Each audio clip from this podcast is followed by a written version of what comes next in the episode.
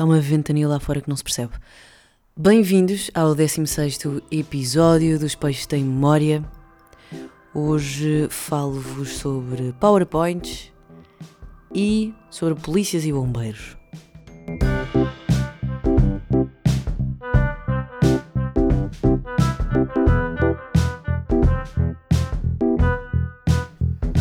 Como é que é? Estão bem? Hoje é Blue Monday.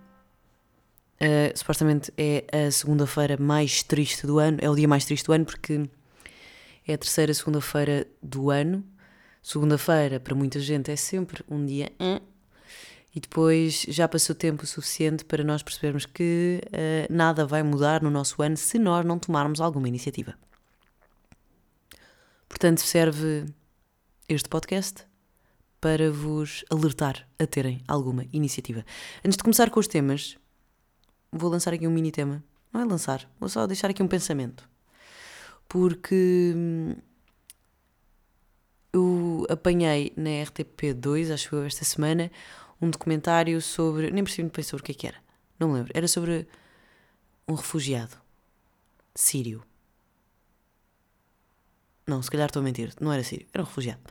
Um, eu não sei, eu não vi, mas chamava-se Flea. E hum, o que me chamou a atenção foi o facto de ser em animação. E isso questionou-me. Aliás, fez-me questionar como é que ainda não evoluímos na questão das pessoas que não querem ser uh, identificadas em reportagens e séries etc. Porque quando alteram a voz e quando começam a filmar suas costas e um bocadinho da. Houve-se a ventania ou não? Está, está o mundo a acabar lá fora. Enfim. Um, normalmente filmam as costas e pormenores do, do sítio da entrevista e etc. Pá, e toda a gente parece meio pedófila, lá no meio. É um bocadinho estranho. E, e, eu nunca tinha visto isto, se calhar isto acontece em mais sítios. Mas para não haver identificação da, da, pessoa que estava a falar. Acho eu, porque eu entretanto não vi o documentário até ao fim, se calhar ele até aparece na sua forma física e humana. Mas quando fazem este tipo de reportagens, acho que a animação é uma ótima maneira de manter a pessoa interessada na conversa pá, e, não, e não soar estranho. Porque tem que haver uma evolução, não é? Agora põe uns, uns uns, uns, umas paisagens e uns planos todos bonitinhos, pá, mas a voz da pessoa continua a ser sinistra uh, e acaba por não ser muito. Acho que foge um bocadinho sempre da estética daquilo que nós estamos a ver na televisão, não é? Porque do nada aparece uma coisa que não tem, que não tem cara, não tem uma pessoa que não tem cara e a falar de uma, com uma, uma voz que ninguém tem é super esquisito. Pronto, queria deixar este pensamento para pessoas, para jornalistas e, e realizadores, editores e etc. Acho que uma animação, obviamente, que dá muito mais trabalho, mas, mas acho que é uma boa solução. Eu lembro-me que há uns anos vi um documentário, pá, super aleatório. Eu nem me lembro onde é que eu vi, como é que eu vi, uh, mas era um documentário que falava sobre a evolução das mensagens em filmes e séries. E eu achei isto super interessante, porque à medida que os telefones foram mudando e a forma como nós recebemos mensagens também foi mudando, a maneira como é mostrada a mensagem no filme ou na série que nós estamos a ver já faz parte da estética do filme e da, e da, e da, da série. Porque eu lembro nos Bonecos com Açúcar, quando eles tinham os Nokias e etc., às vezes aparecia, filmavam o ecrã do telefone. E agora há toda uma questão estética da mensagem escrita. Às vezes são balões, uh, outras vezes aparece mesmo o ecrã do telemóvel ao lado. Isso é interessante. Acho que é uma maneira. É um, é um estudo de da forma como nós comunicamos a nível estético. Isso é interessante. Pronto, e, e eu lembro-me de ver isto, eu já não me lembro que, não me lembro que idade é que eu tinha, eu acho que isto foi há algum tempo. Um, lembro-me de ver isto e cada vez que há mensagens em séries e filmes, eu reparo sempre nesse pormenor. E acho interessante. Se evoluímos nessa parte de mostrar as mensagens e etc., um, como é que nós ainda não evoluímos na não identificação das pessoas em reportagens? Acho que a animação é uma ótima solução. Eu sei que dá trabalho. E provavelmente é muito mais caro. Mas pronto, acho que é mais agradável. Enfim, era só isto. Ora bem, esta semana, comecei a semana a ver eh, a peça da Inês Ares Pereira e da Raquel Tilo e foi muito boa. Foi mesmo muito fixe. Deixou-me mesmo muito bem disposta. Para já tem uma hora e um quarto. Para mim é a duração perfeita das coisas. Nada deveria durar mais do que uma hora e um quarto, no limite, uma hora e meia. O que o Avatar, três horas e um quarto. Ainda não foi ver. Claro que eu não fui ver. Eu não tenho esse nível de atenção. A partir de uma, de uma hora e meia, eu já estou muito desconfortável no já começo a olhar para as horas, começo a ficar desconfortável. Peças de teatro que tenham mais de uma hora e meia, para mim é mesmo. Então, mas. Então eu estou aqui para sempre. Deixa-me um bocado aflita. Uh, acho que as aulas também só deveriam durar uma hora, uma hora e um quarto vá, porque há sempre interrupções. Acho que os jogos de futebol são mesmo muito compridos. E pronto, e este também é o meu pedido para além de porem animações nas pessoas que não querem ser identificadas, é começar a reduzir a, coisa, a, a duração das coisas. Mas isto sou eu. Mas por isso é que me custa tanto, acho que é um compromisso muito grande, começar a ver um filme. Porque como é que eu sei que me vai apetecer daqui a duas horas estar a olhar para a televisão? Ou, para, ou no cinema? E eu fico mesmo cansada. Pronto. E hum, a peça de teatro da Inês e da, e da Raquel dura uma hora e um quarto. É perfeito. Rime imenso. Elas têm mesmo muita graça. E a parte interessante e curiosa que eu que eu achei foi que eu nunca sabia qual é que era a parte ensaiada e qual é que era a parte de improviso. Nem sei se há uma parte de improviso. Mas elas realmente, para já, funcionam muito bem as duas. E é muito fixe ver amigas a trabalhar juntas. Amigas e amigos. Porque eh, o nível de química depois transporta-se para aquilo que está a acontecer uh, no nível profissional, a nível profissional. E a Inês e a Raquel são duas pessoas muito cool. Elas são cool. Portanto, é fixe olhar para elas. São bonitas, vestem-se bem, têm cabelos incríveis. E são cool, são fixe. E têm graça. E a capacidade de storytelling delas é mesmo muito boa. E, e houve um equilíbrio brutal entre as duas. Foi mesmo muito bom. Não sei se vão conseguir ver ou não, não sei se já está tudo escutado ou não, mas se não estiver, se tiverem oportunidade, aconselho-vos a ir porque, pá, tem graça. Tem graça e é, é muito relatable. é muito. Não sei, não sei se é muito geracional, mas pá, gostei, gostei de ver duas mulheres com graça em palco e de ver um Tivoli inteiro a aplaudir e a rir-se com elas. Foi mesmo muito, muito fixe. Isto foi a minha segunda-feira. Bacana. A minha terça-feira, e como já disse aqui, terça-feira não é bem o meu dia favorito do, da semana, por isso é que eu decidi lançar este episódio, este podcast, à terça-feira, porque assim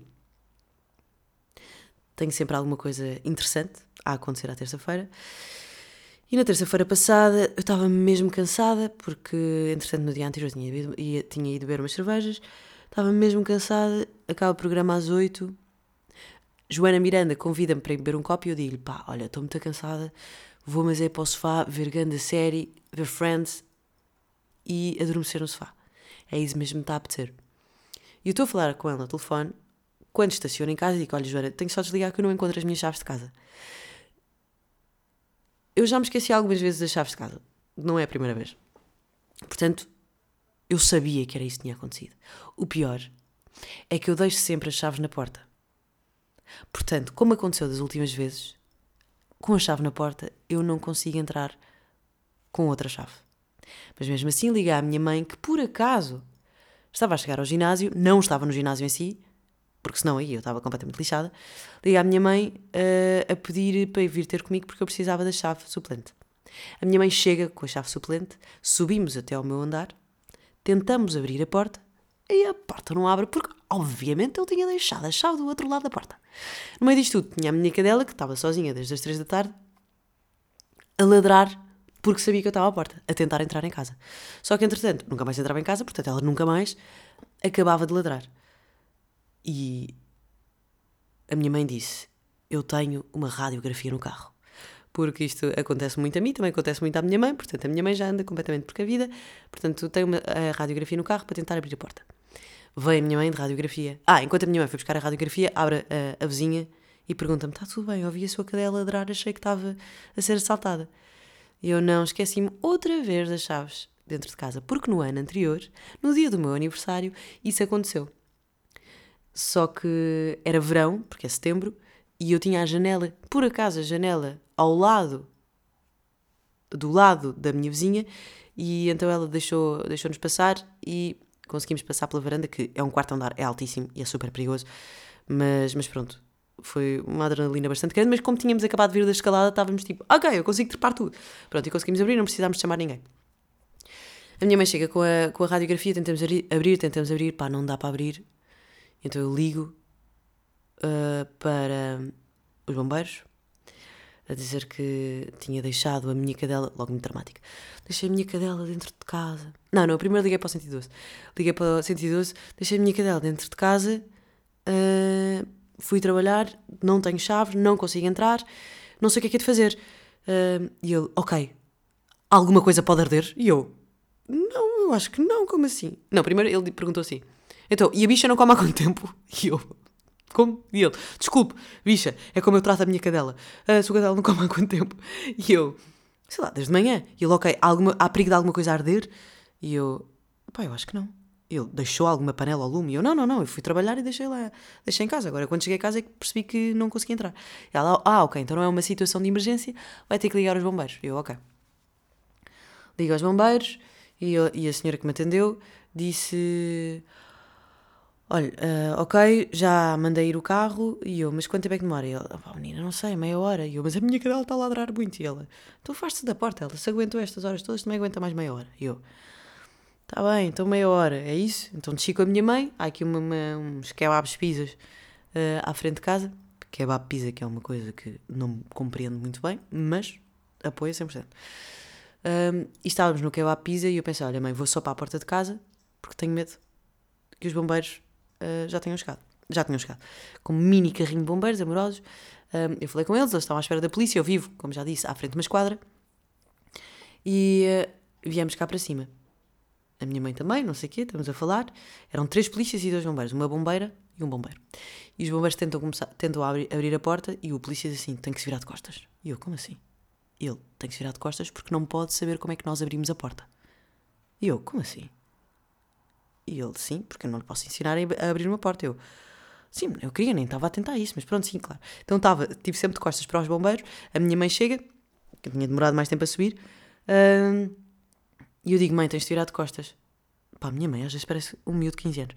Mãe, tens de virar de costas. E o polícia, sim, minha senhora, tens de virar de costas. E a minha mãe, porquê?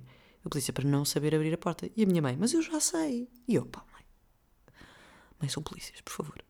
Eu tenho ali uma radiografia e tudo. E eu, mãe, mãe. E os polícias, depois, não sabe, não abriu. Ninguém, pois, de facto.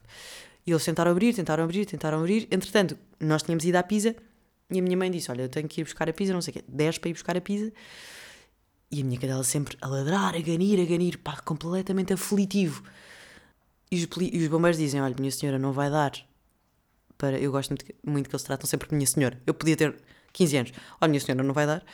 Um, vamos buscar as escadas para entrar pela varanda. E eu, ok. Sai, descem os polícias, o elevador começa a subir, é a minha mãe com a pizza e eu digo, olá mãe. E a minha mãe diz, não vais acreditar. E eu, o que é que foi? Os bombeiros foram-se embora. E eu, como? Os bombeiros foram-se embora, Catarina, não estou a brincar. E eu, mas foram para onde? Não sei, cruzaram-se comigo e disseram, temos uma emergência e foram-se embora. E os polícias que estavam cá em cima foi, foram-se foram embora como assim? Mas não nos avisaram? E eu, ai, isto é completamente surreal. E os polícias, mas como? Deixaram aqui, deixaram uma linha deles. Uh, e pronto, e realmente houve uma emergência, porque passado 30 segundos começamos a ouvir tino, nino, nino, ni, do outro lado, uh, na rua. Pronto, e nós com a pizza, com três polícias, e um dos polícias disse: pá, se calhar dá para entrar pela varanda da vizinha bate à porta da outra vizinha. E a outra vizinha abre a porta.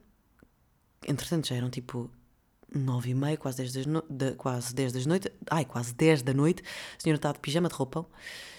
E de repente estão três polícias enormes a tentar entrar em casa dela. E ela tipo, o que é que aconteceu? Ah, é porque a sua vizinha deixou as chaves dentro de casa e tem a cadela, precisamos de ver a sua, a sua varanda. Então entram os polícias, passado um bocadinho chamam os polícias, eu entro para a casa da vizinha, com quem eu nunca tinha falado, eu disse: Olá, boa noite, peço desculpa, cheio de vergonha. Entro e o, o polícia mor disse: Pá, não vamos entrar, não vai dar para entrar. Uh, e a minha mãe vem cá para fora, fala com os polícias e diz: Olha, posso perguntar uma coisa off the record? E eu: Ai meu Deus, oh mãe, se vocês virarem as costas, eu posso tentar entrar pela varanda. E eu, oh, a minha mãe tem um metro e meio. E está a falar com três polícias, polícias gigantes que não quiseram que não quiseram saltar de uma varanda para outra. E a minha mãe está a dizer que vai saltar. E o senhor, oh minha senhora, lá está mais uma vez, oh minha senhora, eu não posso proibi-la de saltar numa varanda. Mas também, se a senhora cair lá para baixo, nós vamos ser acusados de negligência. E a minha mãe, não, mas eu até estou vestida de ginásio, eu consigo. E eu, mãe! E ele, pá, minha senhora, não, eu não sei o que é que é dizer. Eu, mãe, comporta-te, por favor, mãe. uh, e, o, e eu, pá, acabou, os bombeiros hão chegar, não é? Foram salvar outra pessoa qualquer. Vão chegar, pá, vamos comer uma pizza. E eles, venham comer a pizza lá para a esquadra. Foram super simpáticos. Os polícias eram mesmo, mesmo simpáticos. E a minha mãe disse, não, deixa estar, vamos comer para o carro. Entretanto, eu ligo para o quartel dos bombeiros só para saber o ponto de situação. Porque no meio disto tudo, tenho a minha cadela aos berros dentro de casa. A minha cadela é gigante e ladra muito alto. E eu, estou, uh, boa noite, olha, eu liguei-lhe há bocado, os bombeiros foram-se embora, queria saber, e ela, sim, e de repente começa a tocar um telefone boi lá, lá, lá dentro, e ela, minha senhora, espera só um bocadinho, mais uma vez. Uh, e, e ela atende o telefone, mas sempre comigo ao telefone. Estou? Já está? Tá? Então pronto. Posso dizer à senhora que vão a caminho? É? Tá bem. Beijinhos, Margarida. Beijinhos. Desliga o telefone, atende e diz: Estou, minha senhora, minha querida. Olha, só para avisar que os bombeiros já estão a caminho, sabem que isto foi uma emergência, foi uma criança de dois anos que ficou presa também em casa, só que pronto, uma criança de dois anos é completamente imprevisível estar dentro de casa. Eu, pá, claro que sim, obviamente. A minha cadela está sozinha há algum tempo não, pronto, não, não é comparável, mas sim, sim, sim, então os bombeiros já vêm a caminho. Sim, já vêm a caminho. E, e eu, ok, pronto, obrigado. Pronto, os bombeiros já, já, já vinham a caminho, depois entretanto eles chegaram, vamos chamar os polícias, viemos outra vez cá para cima. Uh, e, e, pronto, eles trouxeram mais uma maquineta qualquer, que eu não faço ideia o que é que era, se calhar não era uma maquineta, se calhar era só uma segunda radiografia. Tentar abrir a porta, a minha cadela continuava a ladrar. Pá, no meio disto tudo eu já não estava estressada, já estava só a achar surreal tudo o que estava a acontecer, não é? Porque eu tinha chamado uns bombeiros, polícia vem, bombeiros aparecem. Um, e eles dizem: não dá mesmo, vamos ter que ir buscar as escadas. E eu achava que eles iam buscar as escadas para lançar as escadas do resto, do resto de chão até ao quarto andar, que é onde eu moro. Uh, mas não, eles vieram com umas escadinhas e parecia uma cena de filme, porque eram bombeiros a subir as minhas escadas com as escadas. uh, subiram umas escadinhas, tocaram no vizinho de cima às 10 da noite para entrar em casa deles para conseguirem descer um, a varanda com as escadas. Depois, no meio disto tudo, há outro problema. É que eu, de facto, tinha uma cadela lá dentro, uh, dentro de casa. Tinha a minha cadela, que é grande. E, e é preciso ter coragem para entrar numa casa que tem um cão lá dentro, grande, que ladra muito alto. E eu não sabia como é que a minha cadela ia reagir, não é? Porque era o stress todo. E eles entraram pela varanda, e eu ouço a minha cadela a ladrar, o foco deixou de ser a porta para vir um bocadinho mais para longe da porta e eu percebi que a japa estava a ladrar para, para, para a varanda e depois começo a ouvi-la rosnar. Eu, oh meu Deus, por favor, não ataques os bombeiros. É a única coisa que eu te peço. Um, e depois comecei a chamá-la, não sei o que, não sei o que mais. Portanto, ela percebeu que eu estava daquele lado. Tudo bem, os bombeiros abriram a porta, foram super simpáticos, a japa também correu tudo bem, blá, blá, blá. Depois fui passear a japa. No meio disto tudo, paguei 80 euros, 15,68 para a polícia, que é super específico. Uh, que não vai para eles, pá, não, eles explicaram para, para quem é que ia, mas, mas pronto, não percebi, no fundo, para quem é que ia. Mas pronto, foi esta a minha terça-feira, ainda vou à esquadra uh, assinar coisas e etc. Um, mas no fundo foram todos muito simpáticos, os polícias uh, foram mesmo simpáticos. Se, se eu tivesse lidado com polícias completamente brutamundos, eu estava furiosa. Ali já só estava divertida. Portanto, dois reminders para vocês. Não se esqueçam de tirar a chave da porta, por favor. Porque vocês depois vão ter de pagar 80 euros para isto. E depois, pá, arrumem a casa. porque eu, por acaso, tinha arrumado a casa nessa manhã.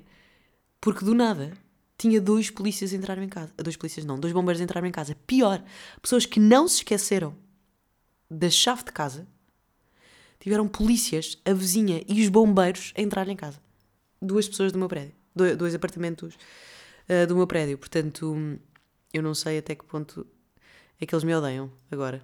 Se eu ganhei pontos com as mensagens queridas de passagem de ano com bombons, hum, pá, se calhar agora acabei de perder todos os pontos porque de repente eram 5 pessoas gigantes a entrar em casa às 10 da noite.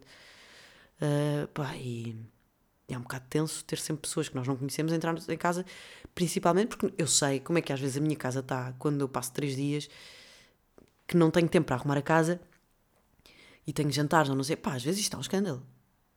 Às vezes o meu armário passa a ser a casa toda. Porque às vezes tenho uma guerra direta com o armário e isto já aconteceu a toda a gente, acho eu.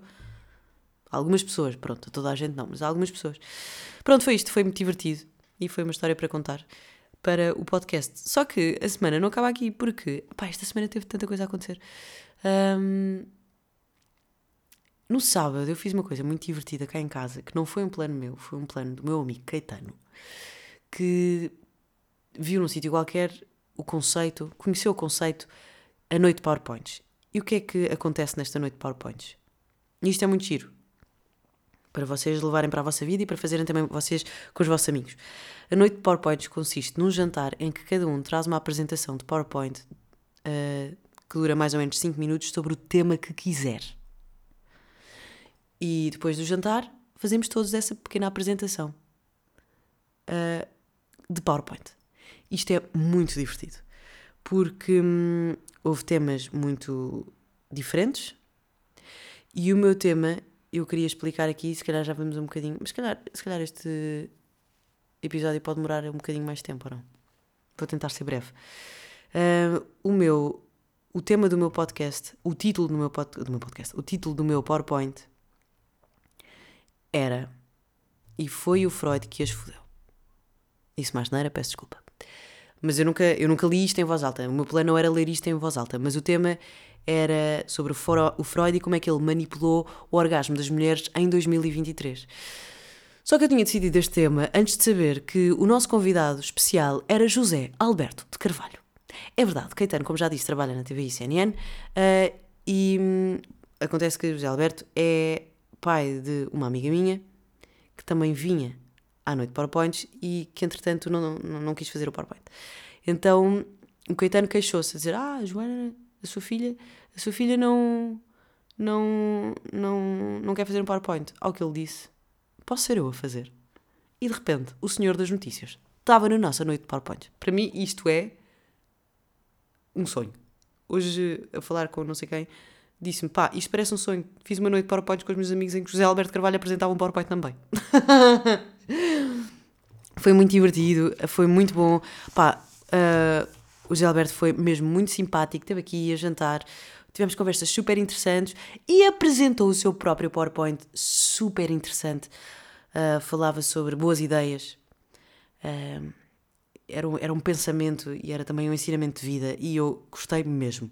E o tema do meu PowerPoint, se calhar, uh, era um bocadinho agressivo, porque era o pai da minha amiga que estava lá retirando a parte de ser o José Alberto Carvalho, é que eu imaginei, se fosse meu pai a estar aqui, se calhar não me sentia confortável em estar a falar sobre orgasmos um, vaginais. Foi o que aconteceu. Uh, mas, mas pronto, eu preparei muito bem a minha, a minha apresentação e foi muito boa. E eu vou fazer um resumo muito pequeno, embora tenha durado 7 ou 8 minutos, eu vou fazer um resumo pequeno. Uh, isto porquê? Porque eu no início do ano, de 2022, vi um documentário na Netflix que aconselho toda a gente a ver, que eu acho que é mesmo obrigatório, porque hum, há muitas coisas que nós achamos que é normal que não, que não são assim tão normais. Uh, que são normais, que não são assim tão normais. O documentário chama-se Princípios do Prazer e está na Netflix. E hum, houve uma frase que me saltou aos ouvidos não, que me, que me chamou a atenção. que me chamou a atenção. Que foi o facto de estarmos a fazer a pergunta errada. Em vez de fazermos perguntas, porque é que algumas mulheres não têm orgasmos vaginais, a pergunta devia ser feita porque é que algumas mulheres têm orgasmos vaginais, porque isso não é o normal. Portanto, a minha apresentação começava com, com Freud e quem é que era Freud, uh, médico neurologista, pai da psicanálise, OG da saúde mental e ainda bem que ele existiu, porque foi a partir dele que nós descobrimos que realmente traumas de infância e o nosso inconsciente têm. Um, ação, tem ação não, tem repercussão uh, nos comportamentos uh, de uma pessoa adulta, e isto foi mesmo importante. O problema é que em 1905 Freud decidiu lançar uma obra chamada Três Ensaios sobre a Teoria da Sexualidade. E dizia que o clitóris dizia que os homens tinham uma zona erógena, que era a glande, a pontinha do pênis, um, e as mulheres tinham uma que transitava depois, entretanto, para outro sítio. E, portanto, uh, a zona erógena das mulheres quando nasciam, quando eram meninas, era o clitóris. E, só que isso era um tipo de, de, orgasmo infantil. Portanto, quando se tornavam mulheres, a zona erógena mudava para, o, para a vagina. Para a parede vaginal. Não sei se é a parede vaginal, não sei o que é que ele dizia. Um, isso fez com que as, as mulheres que não tinham orgasmos vaginais uh, fossem consideradas frígidas. E ele também dizia que nesta transição de zona erógena era quando aconteciam neuroses, como por exemplo a estria. Isto é mesmo um escândalo, porque entretanto uh, isto já teve repercussões na altura. Uh, ele trabalhava, uma discípula dele era uh, Marie Bonaparte, que era bisneta do, do, do Napoleão, que fez três cirurgias para aproximar o clitóris da parede vaginal, porque não queria ser considerada frígida. Uh, e era assim a norma do sexo heterossexual. E a minha pergunta é como é que uma, cabe uma, uma ideia de uma pessoa que foi realmente muito importante para a evolução da psicanálise conseguiu manter-se uh, atual, porque não se, mantém, não, não se mantém atual, mas como é que se conseguiu, conseguiu uh, como é que esta criação de um mito, como é que o mito veio até 2023? Porque a verdade é que há muitas mulheres, e eu também achava, que o normal era ter orgasmos vaginais. E acho que há muita gente que tenta alcançar e não percebe e fica frustrado. Um, frustrada. E uh, os próprios homens querem que isso aconteça. E isso faz com que, aliás, esta criação do mito em 1905 fez com que uh, as mulheres atrasassem muito a sua sexualidade e compreendessem o seu corpo, porque desprezaram a zona erógena principal, que é o clitóris, não é? Portanto, uh, isto fez com que muitas mulheres uh, falsificassem orgasmos, fingissem, não é falsificassem, fingissem orgasmos e etc. E eu achei isto muito interessante, pronto, e o meu podcast foi sobre isto e etc. E, e mais coisas. O que é que eu disse mais no, no, no PowerPoint? Uh, entretanto, falei de números, que não sei quantas mulheres, a nível de percentagem, qual é que é a percentagem de mulheres que vocês acham que nunca teve um orgasmo vaginal? Pensem no número. 81% das mulheres nunca teve um orgasmo vaginal. Apenas 18, uh, não sei quantos, uh, é que conseguiu ter. Pá, isto é um escândalo. Uh, 95% dos homens consegue alcançar sempre ou quase sempre o orgasmo, enquanto quando falamos de mulheres falamos só de 65%. E no meio disto tudo só estamos a falar de sexo heterossexual, porque quando falamos de sexo homossexual, mulher com mulher, hum, chega até aos 85%. Uh, 85% das mulheres que fazem sexo homossexual conseguem alcançar o orgasmo. Isto é super interessante e é mesmo importante. Isto mostra que nós, até com a sociedade uh, patriarcal, nos deitamos na cama. eu acho que isto é muito interessante e é uma maneira de ver o mundo que. Eu acho que nós precisamos de, de falar sobre isto sem estarmos constantemente a falar, porque pá, eu percebo que há muita gente que não tem paciência para este tipo de conversa e peço desculpa se de repente estamos a falar de sexo no, neste, neste podcast. Mas eu achei mesmo interessante e achei super curioso como é que um homem que viveu há 100 anos consegue influenciar a vida da. pá, da. da Clara, que vive em Santo Estevão. Pá, não sei. E depois eu, entretanto, sabia que estava uh, a apresentar com o Caetano e sei que o Caetano gosta de fazer um bom trabalho e eu sou bastante competitiva. Portanto, uh, retirei alguns testemunhos, um testemunho da internet de uma médica brasileira e depois pedi a Tânia Graça, que foi a maior, porque eu pedi no dia, porque eu lembrei-me, pá, bom bom era ter a Tânia Graça a falar sobre isto no meu podcast. Mandei-lhe uma mensagem, ela fez um vídeo, foi impecável. Muito, muito obrigada, Tânia. Foi mesmo, mesmo fixe. Uh, porque a Tânia depois falou: Olá, bem, a Catarina pediu-me isto. Pá, olá, amigos da Catarina que estão na noite dos PowerPoints. E de repente saca de um pipi de, de silicone, saca de um vibrador e explica tudo. E eu pensei: Que boss, foi incrível. Um, Tânia Graça, sexóloga, tem também um, um podcast incrível da Antena 3 com a Ana Markel que se chama Voz de Cama, que eu adoro e sou super, super fã. E, e pronto, e, e foi este o meu, o meu PowerPoint. E eu acabo e José Alberto, José Alberto Carvalho diz: Catarina, isto é muito importante. E eu, obrigado, José Alberto. Obrigada, eu também acho. Por isso é que eu falei sobre isto. Portanto, a solução aqui, pá, não sei. É falar, é descobrir, é, é ensinar. Os homens também que é para não ficarem desiludidos, porque o problema não é vosso, não é um problema, é só uma falha de comunicação. Porque lá por encaixar não quer dizer que seja tão bom para um como é para outro. Uh, e eu achei isto muito interessante. Posto isto, coisas boas da semana. Uh, a peça da Raquel Tilo com Inês Aires Pereira. Claro que, obviamente, já devem ter ouvido a música. Ouvisto? Mas estou bem já devem ter ouvido a música de Miley, uh, Miley Cyrus, Flowers, uma indireta para o seu ex-marido. Indireta, bastante direta. Uh, Chris Hemsworth, um, porque está em todos os Reels e em todos os posts, Twitters e todas as redes sociais possíveis e imaginárias. Eu até podia aconselhar-vos a música porque realmente a música está muito fixe, mas estava a começar eh, este episódio e encontrei um Reels uh, de um produtor DJ chamado Sick Sick Music, pelo menos é assim no Instagram, em que faz um mashup perfeito e faz um grande som com a música da Miley Cyrus com a do Bruno Mars. Porque, hum, supostamente, para quem não sabe, Chris, Chris Hemsworth um, dedicou a música I should have bought you flowers, held your hand, a Miley Cyrus, e por isso é que a Miley Cyrus disse I can buy myself flowers. Tiveram um bocadinho de da Voice Portugal aqui. Um, ele faz um mecha perfeito e está muito, muito fixe. Ele chama-se Sick Sick Music. Vão procurar. Mais, meti férias, porque sair às 8 está-me a deprimir, principalmente agora no verão, porque. No verão, no inverno, porque eu tenho que voltar logo para casa porque tenho a minha cadela. Um, portanto, meti férias para, para andar aí a passear, sabem? Ir almoçar fora, se calhar ver o mar. Espero que não esteja este tempozinho da treta.